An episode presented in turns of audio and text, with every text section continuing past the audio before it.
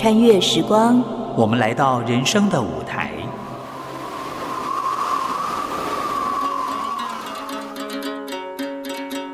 有时行到水穷处，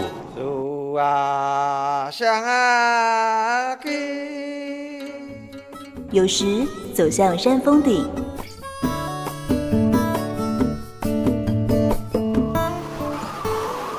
一转身，放下过去，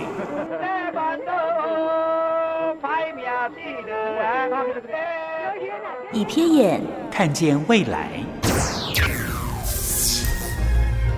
梦萍陪你云淡风轻，欣赏人间风景。谁在你身边？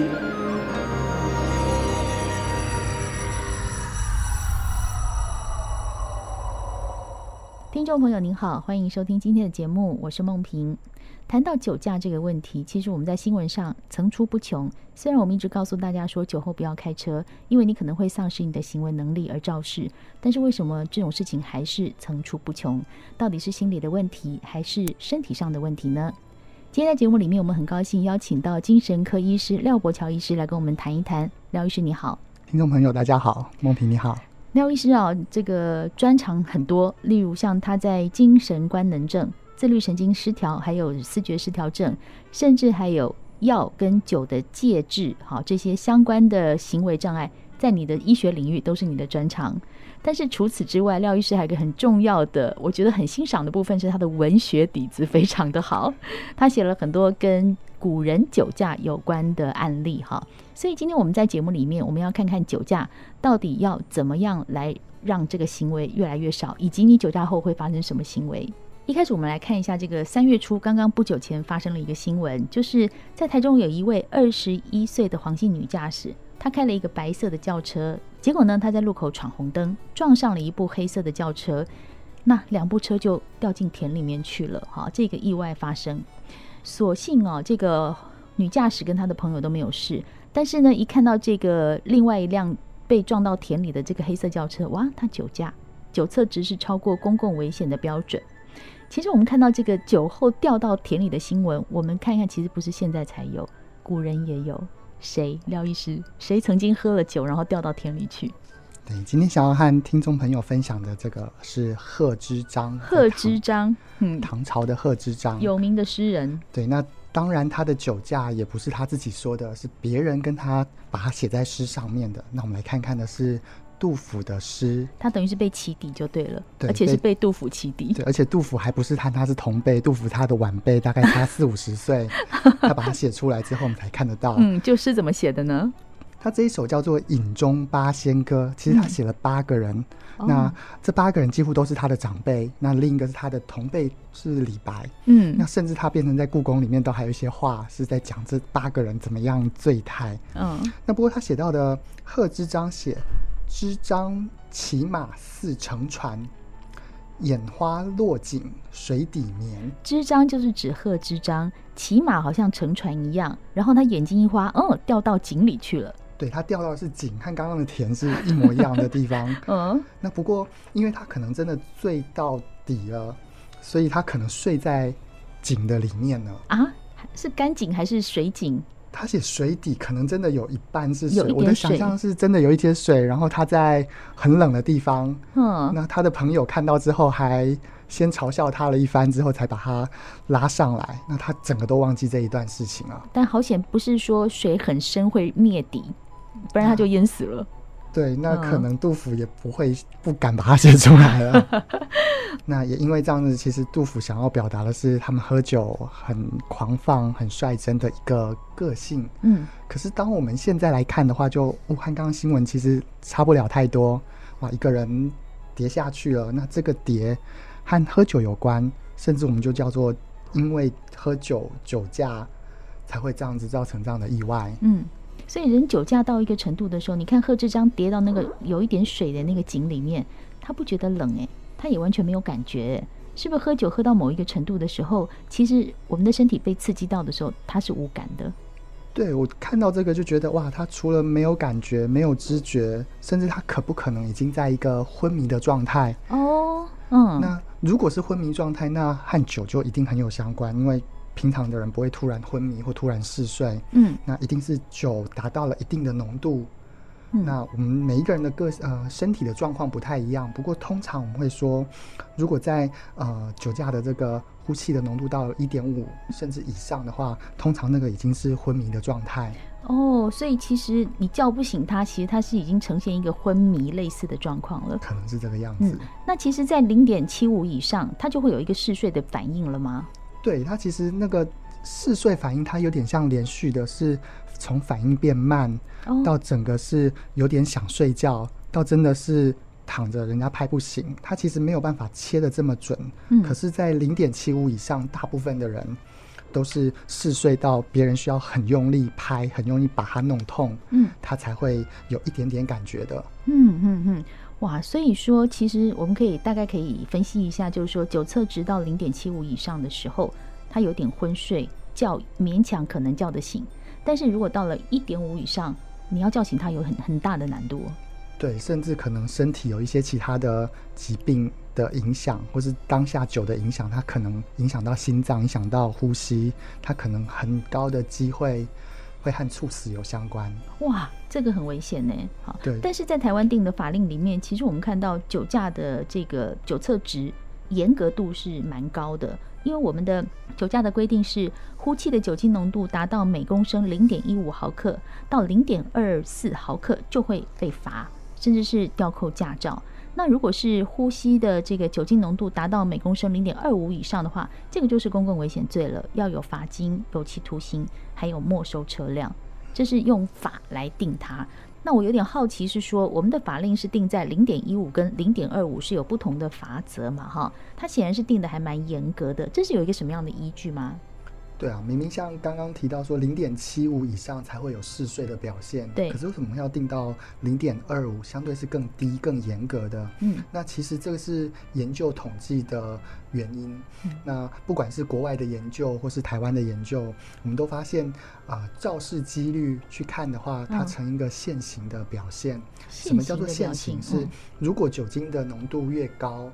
那它会发生肇事或车祸的几率越高，嗯，那它在零点二五这个地方有一个很大的嗯上升。哦，所以呃从零点二五以下和零点二五以上发现这样子肇事的比例会是两倍。哦，那也是因为这样台湾的法令会去用定在零点二五这个原因之呃以上就会用我们公共危险罪去定。嗯，那定在这个是这样子的理由哦，所以是因为经过统计跟一个肇事原因的分析出来的数字。对，那回推去看到底为什么会肇事成因会大幅上升，是因为呃，只要在浓度低的酒精影响之中，它就会影响它对距离的这个判断力，嗯，还有它会对旁边突然的一些事件，啊、呃，比如说其他车子的动向，嗯，它的那个反应会更迟钝，需要的时间更久。所以它判断力变差，反应又变迟钝，它的啊肇事几率就会因为这样更多。这样讲也是有道理啊、哦，因为我们总不能等到说他已经对那个刺激完全没反应，隔壁的人按你喇叭，我就嗯完全没感应，那肇就是肇事的原的几率就会高出很多嘛。对，那应该就。不是肇事而已，那可能是大车祸了。对，所以我们刚刚虽然在前面讲到说零点七五是会变成会嗜睡，但是你真的不能到那个程度，我们一定要定得很严格的标准啊、哦，不然就像刚刚廖医师讲的，就是我的反应变迟钝了，人家按我喇叭闪我灯，我完全没有感觉，然后在路上就自己开自己的，这就很危险。所以定在这个零点一五跟零点二五，就是有一个依据的一个统计的数字。对，嗯。那我们再回到贺知章的故事来看哦，那个时候的人当然也没有酒驾的法则嘛，他那个骑马跟开车是差不多的意思。嗯，当然也有人会觉得稍微不太一样，是如果骑马的时候酒驾，那是人酒驾还是马醉了才叫做酒驾？不过呃，如果是人他负责操控的话，我们不管操控机械、嗯、操控马，应该是人的判断力去操控它的快慢和方向，对，应该还是以人为主。对，哦，对哦，我还没有想到说可能搞不好那马也有 酒驾的问题啊。对，好，那这个是贺知章，我们可以看到说酒驾掉进田里，他如果酒精浓度太高了，他甚至刺激他没有反应，已经醉到一个很荒唐的地步了哈。另外，其实还有一种状况是酒后会迷路，就等于有点人的认知反应出现问题了哈。这边有一个新闻也是这样子啊，也是上前两周的事情。前两周呢，有一个法国籍的男子，他是在凌晨的时候呢，骑着机车上了台北的信义快速道路。这个信义快速道路不能上去嘛？那他因为喝醉啦，又搞不清楚啊，就骑上去，结果碰到这个保大员警路检，哦，才发现啊，原来他的酒测值是高达零点八毫克，诶，就当场被依违反公共危险罪起诉。那这个法国男子就跟警察说：“哎呀，他因为喝了酒啊，然后路又不熟啊，然后平常呃根本也不会骑车上这个快速道路，但是酒后觉得好像有点意识模糊。好，酒后醉了之后，然后迷路。”这个案例，他是不是告诉我们说，其实喝酒之后，你的意识神经的判断会有点问题？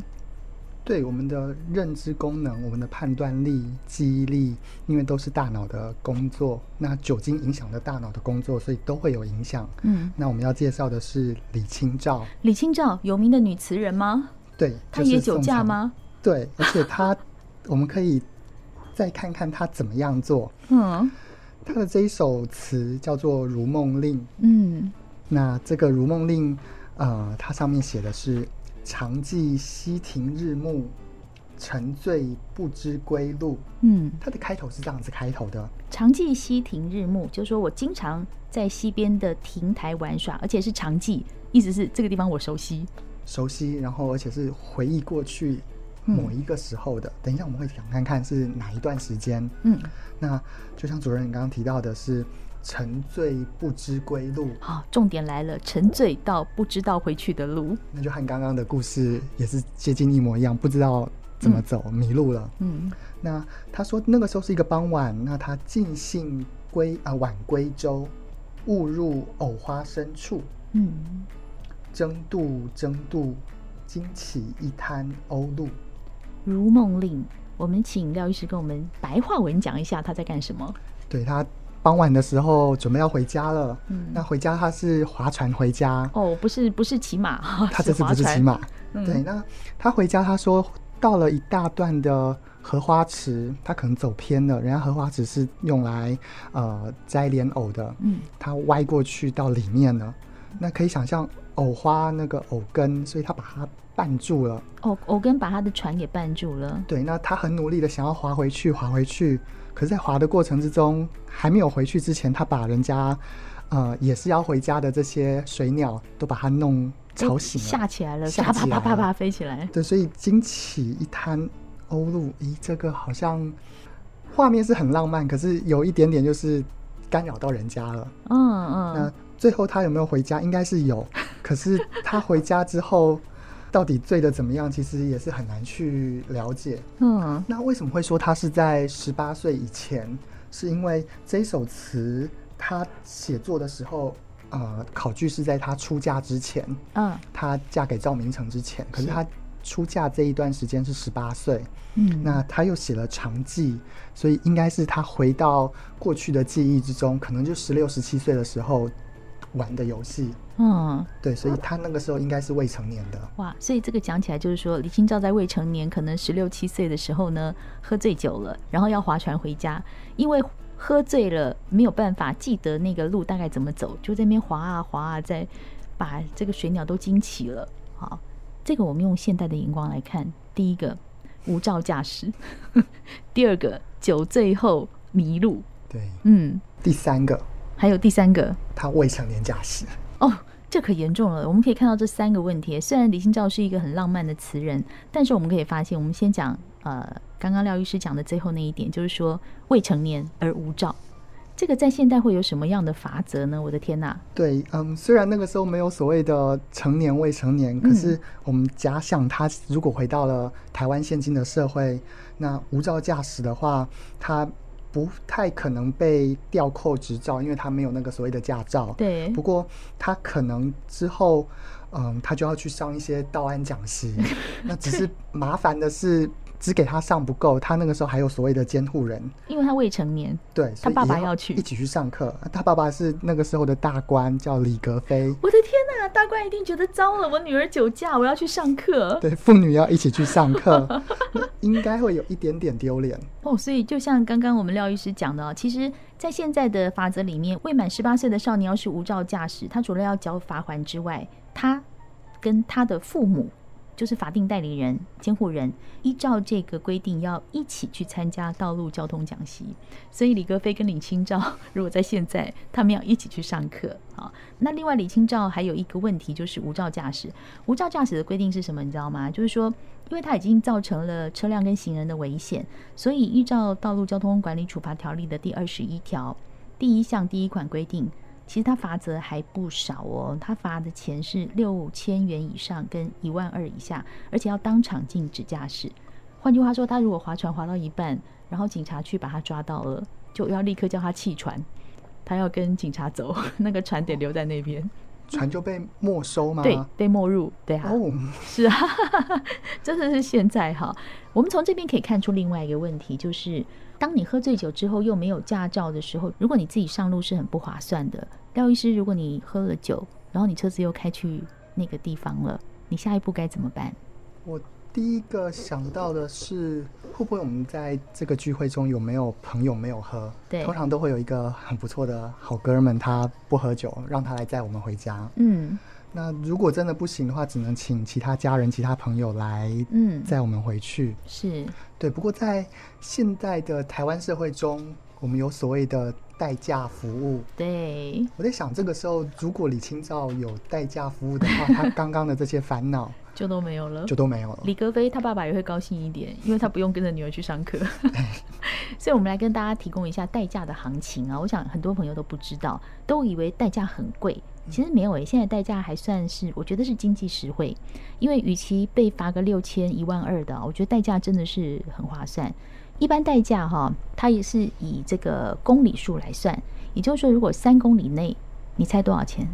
一千？不用哦，才三百块，是不是很划算？对啊，十公里内也很便宜，四百五。哦，但是如果你是在晚上的十二点到隔天的清晨的七点。会高一点，十公里内大概是五百五十块。你看是不是比你讲的要少很多钱？对，我是想象要一千元以上。哼，哇，那这样很划算啊！很划算啊，对啊，因为很多朋友都不知道，都以为请代驾非常贵，其实没有哦。刚刚我们讲到的，这是一般代驾，当然会有一点比较不一样的，像是长途代驾，就是那个路程很长的，你要从新竹送你回台北啊，哈，这样的。如果是五十公里的话，那就是一千六。另外还有一种叫做终点代驾，就是我们刚刚都是讲那个路途嘛，那有一种是用时间来算的，好，就是说用一个小时来来计算。好，例如说我要请这位代驾帮我开车开一个小时，廖医师猜一下多少钱？一个小时时薪六百，折半，一个小时的这个代驾才三百块，哇，不贵嘛哈，只有凌晨哦，就是晚上十点到。隔天的七点，这个时候一个小时是四百块，所以算起来真的都不贵。这个代驾服务真的很方便，而且现在有很多的 app，你只要按下去说立刻呼叫哦，那个代驾就会回电给你说你在哪里呀？我去接你呀，这样就好了，是不是很方便？对，而且同时不是自己平安回家，自己的车子也就直接到家里了，就下次还不用再去某个地方再把车子开回去。没错。哦，所以说真的要请听众朋友好好的利用这个代驾的服务，尤其现代人要真的聪明一点，就是不要说哦，好像叫人家来代驾觉得很麻烦或干嘛，没有，我觉得这是最方便的，甚至比朋友送你都还要方便。因为朋友如果帮你开车回家，你的朋友还要自己回去，你就觉得欠了人家一个人情，有没有？对对啊，好，所以从这个案例来看，其实我们见古知今啊，啊，看到以前的人怎么样，其实我们可以去想想更好的方法，哈。今天我们的节目里面呢，从酒驾看到古人，像是贺知章喝醉了掉到田里面去，他丧失了一些自己的行为能力；还看到李清照未成年无照驾驶，造成的问题是他的父母得要陪他一起上课，而且罚则相当的重。所以酒驾造成的问题很多，但怎么样去解决呢？其实今天谈的还不够。其实我们廖医师写的一些文章里面去研究一个古人的酒驾，你的第一名是谁呀？嗯，我的第一名是。山简。山简，嗯嗯，对，他很特别，他在呃，可能观众同呃朋友不认识他，那不过他是竹林七贤山涛的儿子哦。讲竹林七贤，我们就熟悉多了。对，竹林七贤有名的就是各种喝酒啊、闹水酒的样子，荒唐的人们。对，那。他在下一代那一代，他是东晋等于那个时候是将军镇守襄阳哦，所以他是个官呐，哈。对，所以呢，官如果酒驾，那更是不得了。哈，下一集的节目里面，我们要来做更精彩的分析，如何避免酒驾，以及公务人员酒驾的法则。今天很谢谢廖伯乔医师在我们的节目现场跟我们分享，谢谢您，谢谢听众朋友，我们下一集见，谢谢，谢谢您收听今天的《谁在你身边》，我是梦萍，我们下次见喽。